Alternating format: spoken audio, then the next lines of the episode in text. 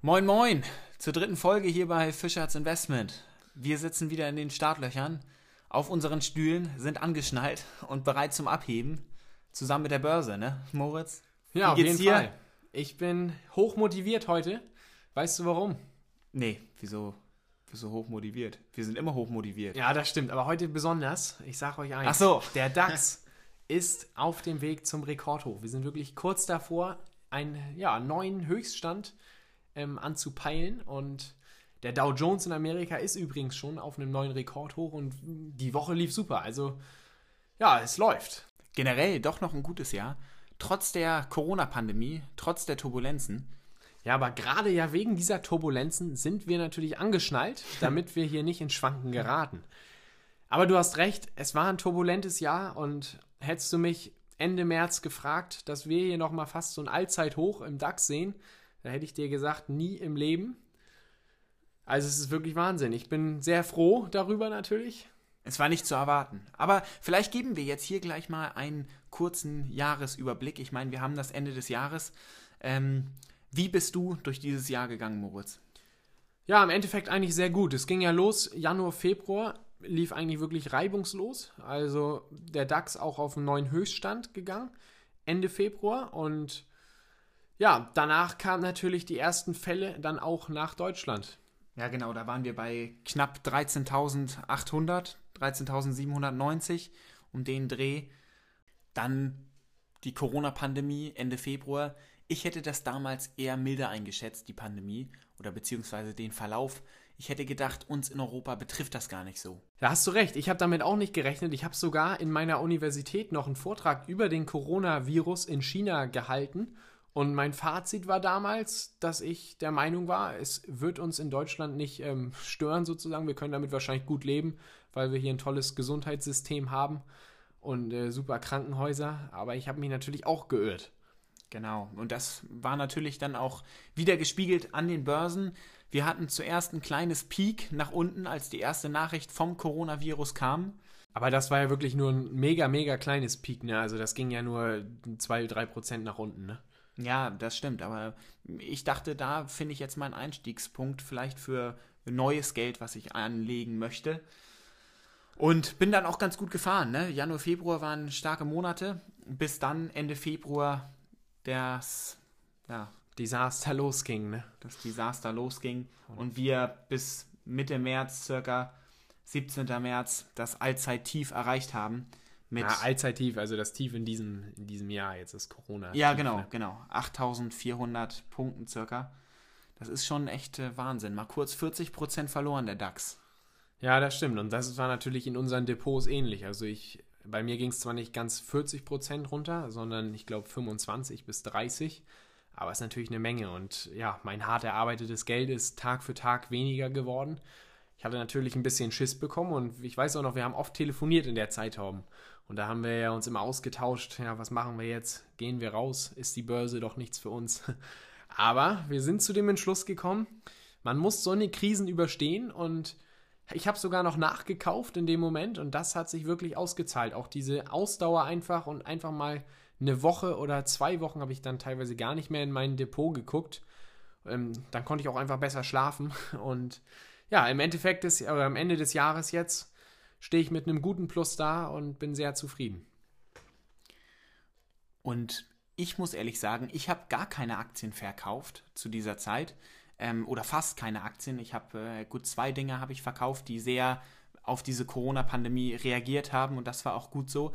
Aber im Endeffekt habe ich mein Depot so gelassen, habe auch weniger reingeguckt wie du und bin dann später beim Fall immer mehr mit neuem Geld eingestiegen. Und ähm, ja, und dann kam die Aufwärtsphase, Gott sei Dank, wieder. Ähm, und wir konnten wieder unseren Verlust, Ja, egalisieren, ja. genau. Ja, dann hatten wir, ich sehe, wir haben gerade den Chart vom DAX hier mal offen. Wir hatten dann im November nochmal, wirklich, da ging es ja auch nochmal ziemlich schnell nach unten. Aber zwei, drei Tage später waren wir auch schon wieder auf dem alten Stand. Also das war auch nochmal eine kleine Korrektur. Da dachten einige, das ist schon ganz schön überhitzt, das Ganze. Aber ja, war keine nachhaltige Abwärtsbewegung. Und mittlerweile, wie gesagt, wir sind kurz vorm Allzeithoch des DAXes. 120 Punkte gut fehlen uns noch. Und ich bin mir ziemlich sicher, die werden wir dieses Jahr noch sehen. Ich bin gespannt. Ich bin gespannt. Aber Moritz, hast du mehr Gewinn gemacht oder mehr Rendite erwirtschaftet als im letzten Jahr? Ja, das ist schwer zu sagen, da ich ja dann wirklich auch mit neuem Geld nochmal reingegangen bin während der Krise. Dadurch sieht die Prozentzahl natürlich ganz gut aus, die ich da gemacht habe. Aber ja, weiß ich nicht. Ich glaube, es ist ein durchschnittliches Jahr gewesen und ich denke, damit kann man sehr zufrieden sein, weil ja, trotz Corona-Pandemie, trotz ähm, spannenden US-Wahl, Brexit hat uns noch belastet und trotzdem sind wir da ganz gut rausgegangen. Wie lief es denn in deinem Depot, Torben? Ja, also eigentlich ähnlich wie bei dir. Ähm, ich habe mich dieses Jahr besonders auf die Tech-Branche spezialisiert und habe deswegen viele Technikaktien im Depot gehabt, sodass ich tatsächlich jetzt im Endeffekt ähm, sogar ein bisschen besser dastehe als im letzten Jahr. Man muss ja einfach sagen, das waren Corona-Profiteure, die ganzen Technikaktien. Und äh, ja, da, da, hatte ich vielleicht auch recht viel Glück, dass das dann so passiert ist und äh, mir so nochmal jetzt ordentlich Dividende bzw. Rendite äh, rausgeholt hat zum Ende des Jahres. Ja, da hast du recht. Weil was, wenn ich fragen darf, was waren das für Werte, die du da hast? Also welche Aktien hast du gekauft? Ich hatte tatsächlich zu Anfang Zoom, bin aber recht früh da auch wieder ausgestiegen. Das ist ein, äh, ein Unternehmen, was quasi eine Plattform bietet für Videokonferenzen, ist natürlich besonders gefragt in einer Pandemie, wo man sich nicht unbedingt treffen darf, weil da die, die Ansteckungsgefahr natürlich zu hoch ist. Dann hatte ich auch Bechtle. Bechtle ist ein Unternehmen, ein IT-Dienstleister, ähm, der quasi ähm, Technik vertreibt und äh, auch Infrastrukturen für Unternehmen quasi zusammenstellt und baut. Ähm, ich hatte Warta, Warta, die Batteriefirma, die durfte zu der Zeit neu ähm, für die AirPods Pro die Batterien erstellen. Dementsprechend war dort oder war deswegen mein Einstieg in, in diese Aktie. Und ich habe noch Aktien von Xiaomi. Ähm, du ja auch. Oder? Ja, auf jeden Fall. Chinesisches Unternehmen macht, ähm, ja, hat ehemals mal mit Handys angefangen, Smartphone-Produktion und mittlerweile machen die Küchengeräte und eigentlich alles, was mit Elektronik irgendwie zu tun hat. Ich ja, habe auch, ja auch sogar einen Elektroroller hier. Ja, genau. Ich habe ja auch einen von äh, Xiaomi und bin auch sehr zufrieden damit. Und was dieses Unternehmen auszeichnet, sind halt einfach diese günstigen Preise bei den Elektro Elektronikartikeln. Und dass die chinesische Regierung besonders stolz auf ihren Newcomer ist, ne? Weil das ist ein recht neues Unternehmen, was jetzt international auf dem Markt etabliert ist. Ja, ist auf jeden Fall. Und die haben ja auch einen großen Markt. In China haben die schon Riesenmarktanteile, Indien auch. Die statten die fast komplett mit ähm, Smartphones aus. Und ja, in Europa, der USA ist es jetzt noch nicht so verbreitet, aber man sieht immer mehr Geräte von Xiaomi. Und dadurch, dass die auch so günstig sind, ich sehe da großes Potenzial und deshalb haben wir die Aktien vor einiger Zeit gekauft und die werden wir auch auf jeden Fall noch länger halten, oder? Ich denke schon. So, Moritz, aber worum geht's heute? Ja, nachdem es letzte Woche um die Steuern ging und das natürlich ein bisschen anstrengender war, mitzuverfolgen, das Ganze, wollen wir heute den Top-Tipp des Jahres liefern. Und das ist das achte Weltwunder. Ja, achtes Weltwunder, sage ich. Also so wird der Zinseszinseffekt häufiger mal bezeichnet. Und das liegt einfach daran, dass er von vielen Leuten komplett unterschätzt wird und dabei einfach so nützlich ist im Vermögensaufbau und man wirklich ohne viel zu machen sehr, sehr viel Geld äh, aufbauen kann. Genau hier wollen wir jetzt Klarheit schaffen und deswegen haben wir euch heute ein Beispiel mitgebracht, der äh, das den Zinseszins so ein bisschen erklären soll. Gehen wir mal davon aus, man hat 10.000 Euro auf dem Depot und macht damit durchschnittlich auf 20 Jahre gerechnet 6% im Jahr. Dann hat man zum Ende des ersten Jahres 6%, also 600 Euro Gewinn gemacht, was man quasi vom Depot jetzt runternimmt auf ein neues Konto. Wenn man das jetzt auf die 20 Jahre rechnet, das heißt im zweiten Jahr 600 Euro macht, im dritten Jahr 600 Euro macht, dann hat man am Ende immer noch seine 10.000 Euro auf dem Depot plus 12.000 Euro, nämlich 600 mal 20, auf dem Konto. Heißt insgesamt aus 10.000 Euro nach 20 Jahren 22.000 Euro gemacht. So, und jetzt kommt der Zinseszins. Genau, das war jetzt der Effekt dann ohne Zinseszins. Vorteil ist natürlich, man kann sich immer von den Gewinnen, die man runtergenommen hat, irgendwas Schönes kaufen. Der Nachteil ist, man hat es nicht reinvestiert und damit den Zinseszins nicht ähm, ja, ausgenutzt. Deutlich cleverer ist es natürlich, den Zinseszinseffekt für sich arbeiten zu lassen. Ich lasse also die Rendite, die ich erziele, auf meinem Depot. Und dann habe ich nach 20 Jahren nicht mehr die 22.000, sondern sogar 32.000 Euro und 72. Das heißt, die 600 Euro, die man im Jahr macht, reinvestiert man immer direkt, sodass die dann auch quasi 6% Gewinn erwirtschaften. Man, lä man lässt sie einfach das? mit drauf. Ja, man lässt sie einfach in den Aktien drin, in den Fonds und ja, man lässt das Geld Jahr für Jahr für sich arbeiten und so wird, wird das immer mehr. Okay, aber jetzt hat ja nicht jeder 10.000 Euro, richtig? Da hast du recht. Aber würdest du mir zustimmen, dass es jeder schaffen kann, 50 Euro im Monat überzuhalten, beiseite zu legen und zu investieren? Ich denke ja, vielleicht sogar 100. Ja, bestimmt auch manche haben 100 Euro, aber wir können ja wirklich mal mit 50 Euro anfangen, die wir ab jetzt jeden Monat beiseite legen und in einen Fonds investieren. Das Ganze starten wir jetzt, wir sind 20 Jahre alt, sagen wir mal, und machen das jetzt bis zu unserer Rente mit 67. Das Ganze sind dann 47 Jahre. Wir haben hier auch wieder einen Fonds, der im Durchschnitt pro Jahr 6% Rendite erzielt. Nach diesen 47 Jahren hätten wir also 28.200 Euro eingezahlt. Das ist unser Kapital, was wir gegeben haben. Und jetzt haltet euch fest, wir haben aber durch den Zinseszinseffekt eine Summe auf dem Konto von 156.594 Euro. Und das ist doch Wahnsinn. Ja, Zinsen für sich arbeiten lassen, Geld für sich arbeiten lassen, ist wirklich wichtig. Wenn wir jetzt nochmal davon ausgehen, dass einer die 100 Euro sparen könnte, der hätte jetzt bei dem gleichen Zeitraum dann sogar 313.000 und 187 Euro auf seinem Depot. Das heißt, wenn ich 100 Euro im Monat spare und das anlege und dann mit meinem Geld, was ich da jeden Monat anlege, 6% im Jahr mache, habe ich nach 47 Jahren 313.000 Euro 187. Das klingt unrealistisch und das, man kann es kaum glauben, aber dahinter steckt wirklich einfache Mathematik und es ist ganz logisch. So wird man, so baut man langfristig Vermögen auf. Und ich finde, das sollten viel mehr Leute für sich entdecken. Und 50 Euro oder 100 Euro im Monat, das ist nicht viel. Jetzt müsst ihr auch mal überlegen, ihr verdient irgendwann mehr und könnt vielleicht sogar diese Rate auf 250 Euro im Monat, ähm, wenn ihr dann 30 oder 40 seid, erhöhen dann wird es nochmal deutlich, deutlich mehr. Und man kann schnell sein Vermögen aufbauen. Ohne etwas zu machen. Das ist diese Buy-and-Hold-Strategie. Also kaufen und halten. Füße hochlegen, man kann gut schlafen, man muss sich nicht täglich mit Aktien beschäftigen und vor allem auch ein Fonds, der 6% im Jahr macht, das ist wirklich nicht zu optimistisch. Also das ist, äh, in den letzten Jahren hatten wir sogar deutlich höhere ähm, Renditen. Also, Fazit ist, fangt an, diese 50 Euro im Monat zu sparen, vielleicht auch weniger oder mehr. Es müssen nicht 50 Euro sein, aber fangt an, etwas pro Monat zurückzulegen und zu investieren, um so langfristig dann Vermögen aufzubauen. Weil, wie wir gerade gesehen haben, es bringt was, lasst den Zinseszins für euch arbeiten und ja, profitiert dann im Endeffekt von dem Geld, was ihr über die Jahre spart. Die vier Aktien der Woche. Wie jede Woche stellen wir auch wieder die Aktien der Woche vor und da darf meiner Meinung nach HelloFresh diese Woche nicht fehlen. Das ist ein Berliner Unternehmen, 2011 gegründet und hat ein tolles Konzept. Und zwar bietet das Unternehmen Kochboxen an. Das Ganze funktioniert mit einem Abo.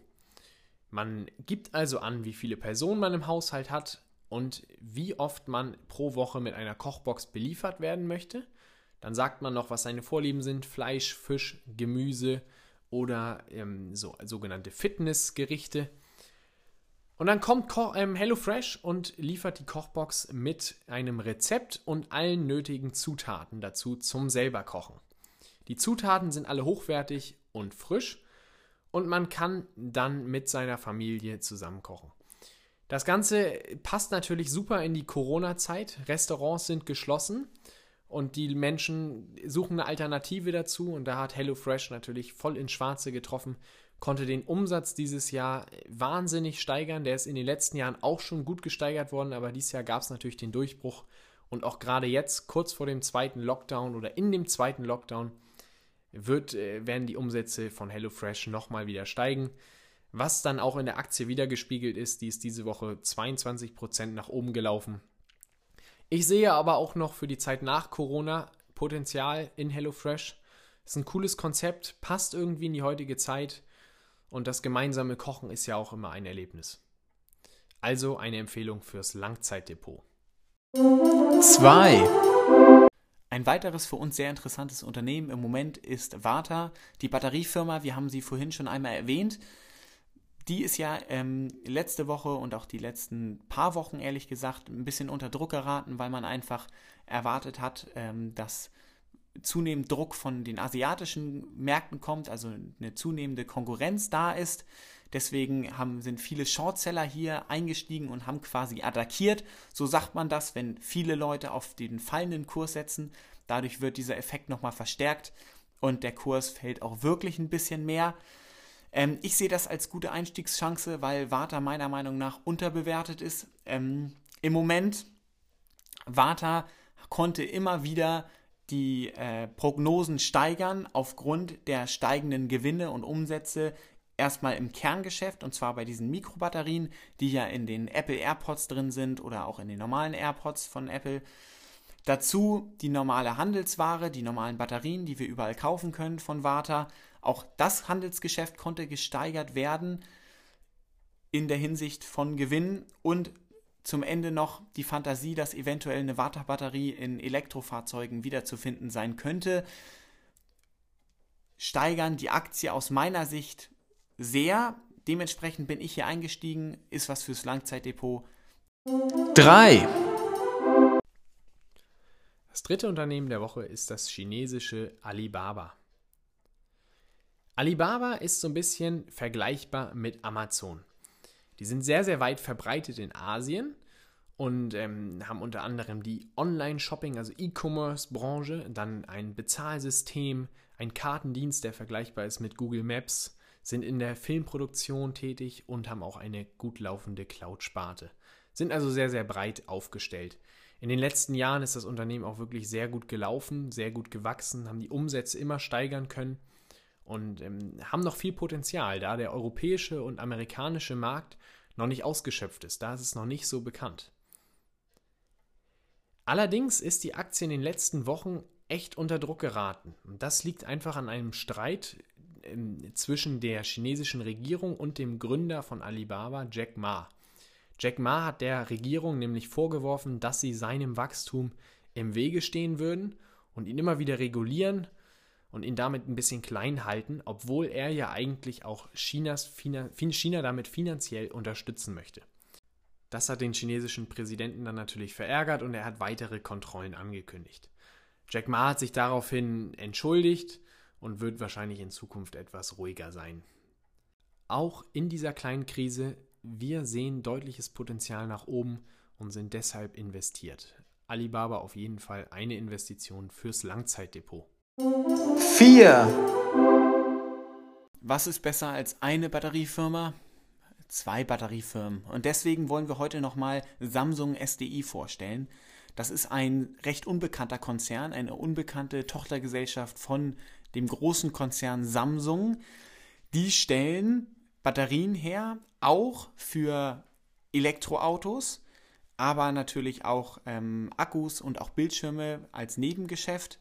So, und die haben einen recht guten Vorteil gegenüber den Tesla-Batterien zum Beispiel, weil die sind schon recht etabliert im Markt von Elektroautos, nicht so wie Warta. Ähm, denn ihre Batterien sind deutlich besser in der Ladegeschwindigkeit, aber auch in der Beschleunigungsperformance von den entsprechenden Autos. Dementsprechend haben die hier einen recht guten Vorteil. Dazu sind sie in den Kosten deutlich niedriger in der Herstellung und ähm, sie haben auch schon oder sie sind bereits Lieferant für E-Autos von BMW, Audi und VW. Allein Audi möchte bis 2025 ja 20 reine Elektroautos herstellen und so sieht man natürlich auch in den Batterien entsprechend recht gutes Potenzial. Dazu machen die aber auch ähm, Batterien für kabellose Kopfhörer von Samsung und auch sämtliche andere Geräte, was natürlich auch ein guter Vorteil ist, weil sie halt eine Tochtergesellschaft sind von Samsung. Dementsprechend sehen wir hier auch ganz gutes Potenzial, sind eingestiegen und ja, hoffen auf steigende Kurse. Das war die dritte Folge. Moritz, ich denke, wir beenden das hier. Wir freuen uns, wenn ihr das nächste Mal wieder einschaltet, aber nicht nächste Woche, denn dort ist Weihnachten und da werden wir keine Folge rausbringen. Aber zwischen den Tagen, da haben wir uns was Besonderes überlegt. Genau, und zwar möchten wir da, dass ihr uns eure Fragen über Instagram auf unserem Instagram-Kanal Fischers-Investment stellt. Das können Fragen zu uns persönlich sein, aber muss immer irgendwie was mit der Börse ein bisschen zu tun haben. Fragt also und wir werden eure Fragen dann in die Folge einbauen, beantworten und freuen uns dann, wenn ihr wieder einschaltet. Gut, Moritz, jetzt fehlt uns ja nur noch der Titel. Was nehmen wir da? Hast du eine Idee? Musste sich das wieder reimen heute? Ich denke mal, da können die Zuhörer drüber wegsehen. Okay, dann würde ich sagen, das achte Weltwunder, der Zinseszins. Sehr gut, das finde ich gut, das passt. Mit den Worten geben wir ab. Schöne Weihnachten euch allen und macht's gut. Fischer.